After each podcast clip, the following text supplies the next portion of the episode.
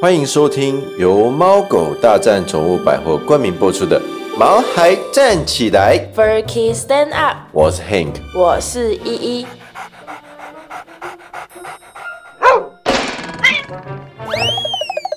这是一个围绕在毛孩们的 Pockets，我们会分享很多毛孩的趣闻、宠物知识，以及邀请我们的朋友来谈谈毛孩的大小事。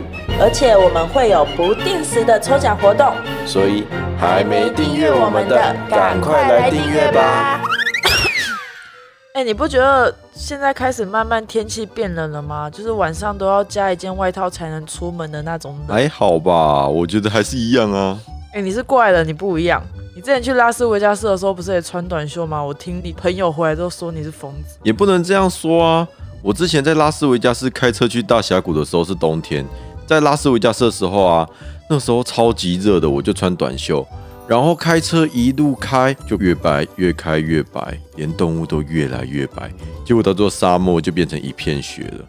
我下车的时候，我就只穿了一件薄外套配短裤，在外面跑来跑去啊，结果全部的人都说我是疯子。对啊，啊，你是往山上开吗？怎么会越来越白？对啊，就从平地开始往山上开啊，然后你就开始看到那个车上的温度计从大概七十几度，就一路一路这样降降降降降降降降降到零下。一趟旅程开了一年四季的概念吗？对，连动物都越来越白，从一开始看到是像骆驼一样的东西，就到最后都变成白色的动物，像白虎啊之类的，反正我也忘记了。白虎。对，白虎。好 了好了，总之台南都慢慢变冷了呢，何况是其他县市嘞。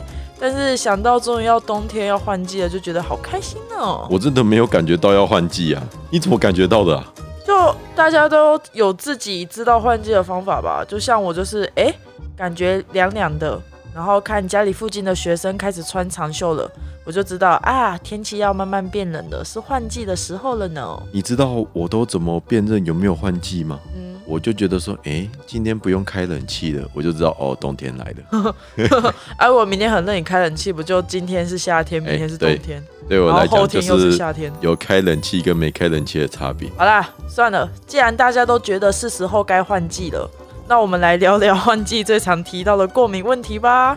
我没有什么过敏问题啊，我从小就健康长大。但是我今天不是要聊你好吗？你不重要，我们今天是要聊聊我们的狗儿。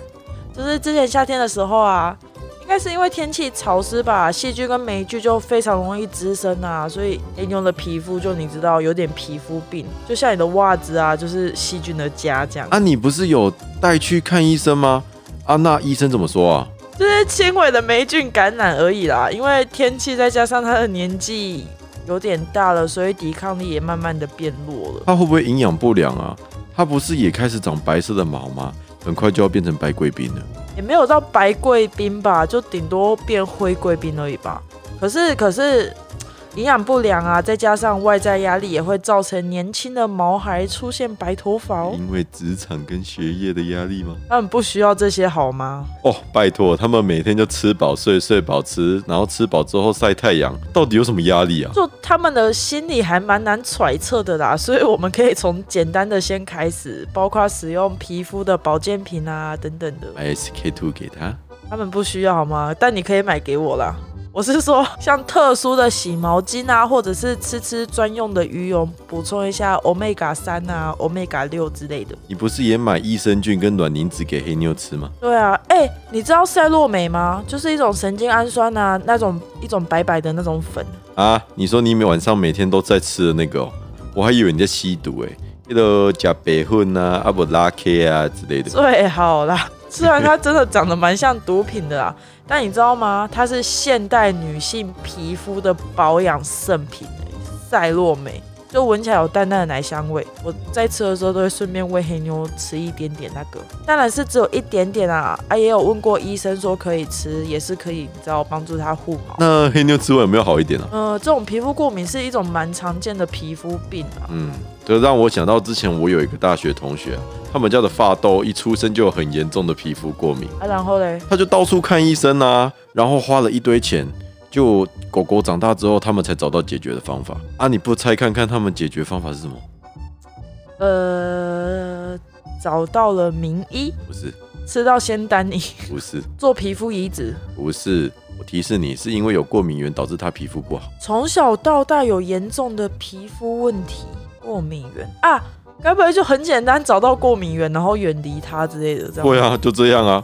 然后他就开始吃了素食饲料，当了一个 vegan。啊，素食饲料是对所有肉类都过敏哦。对，他就吃那种全素的饲料。啊，可怜呐、我就觉得他真的很异类啊，只能吃菜的狗。哎、但他可以出家，哎，就还蛮有佛缘的哦。之前不是有新闻啊，就是那种主人吃素，结果啊，就只让他自己的猫咪也跟着吃素嘛。那真的很要求哎。猫咪不是肉食性偏多的动物吗对？啊、因为狗狗是杂食性，所以它的菜啊、肉啊可以平均一点，但是猫咪只能吃菜，我就觉得有点母汤。但我那个朋友也是没有办法啊，吃素食饲料真的好了很多嘛。可是市面上有蛮多顾皮肤的宠物饲料啊，像羊肉就蛮能顾皮肤的吧？但是那个狗狗的过敏源应该就是动物蛋白吧？啊，好惨，牛肉超好吃的、欸，宠物的饲料里面也几乎没有牛肉口味的。好像是哎、好像没什么看过的样子，也没有猪的猪口味啊，因为我知道猪的脂肪球比较大，所以容易阻塞毛孩的微血管啊。我之前有看过报道，但为什么牛不行啊？你想知道为什么吗？哦吼，其实啊，狗跟猫饲料进口比人类还要严格。人类啊还可以进口美牛，但是只要狗狗、猫猫的饲料罐头只要有美国牛肉的成分，一律都不能进来台湾。但是澳洲的好像可以做成罐头的样子。啊，还有这样的哦，而且你知道为什么日本牛那么贵吗？因为都是和牛吗？不是日本来的牛都叫和牛了。之前啊，有一个主厨跟我说，因为之前台湾不开放日本牛进口，所以都偷渡进来台湾。哦，就物以稀为贵的概念。对，现在开放啦，但是日本牛的价格还是一样贵，只是以前的偷渡费变成现在的税金而已。哎、对，我们到底刚刚在讲什么？对啊，就是宠物常见的皮肤病，红肿过敏啊、湿疹、异位性皮肤炎，这些都是蛮常见的皮肤病哦。还有像是癣啊、寄生虫啊之类的。所以也要定期吃药啊，定期体内外驱虫，像找不到一百分之类的黑妞都有点。对啊，就是闭丝啊、跳蚤那些超可怕。哎，你还记得我之前不是在宠物店打工吗？然后就有一只很常来店里要东西的狗叫 Lucky，你还记得吗？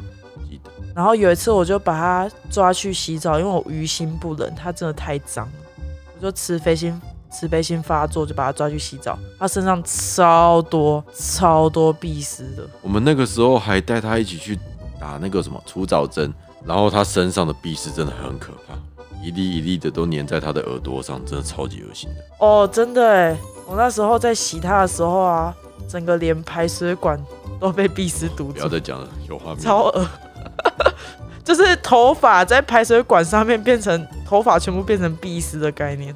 卖个够，然后猫咪啊也是需要除虫哦，像之前蚊子啊就去咬了我们家雪莉的猫掌，超好笑的，它就一直咬它的猫掌，然后帮它戴头套不让它咬，它就走了一跛一跛的。哦，反正哦，如果又开始又舔又咬的，就要开始注意了。好啦，那来考考大家一个问题：如果美容师说最近天气有点潮湿，所以你的宝贝身上有皮屑哦，那你这时候该怎么办嘞？A. 把它的毛全部剃光；B. 架丢岛带它出去晒太阳；C. 去看医生并了解引发来源；D. 放它自生自灭，反正过一阵子就会好了啦。你们是会选哪一个嘞？大家可以到我们的评论区让我们知道哦，一起到 FB 粉丝团讨论。如果你家的宝贝像我朋友的那一只发豆一样那么特别，也可以跟我们分享。哎，对了，我们要不要开放在前导说的，就是跟朋友闲聊宠物的单元名称啊、甄选活动这些？诶，我觉得可以耶。那我们就挑个宠物用品送给得奖的人，如何？那我在粉丝团再开一个贴文甄选一下，来抽一些宠物的用品跟我们商店的隐藏汇集好了。那我们今天的节目就到这边。如果喜欢我们的节目的话，请在 Apple Podcast 给我们五星吹捧。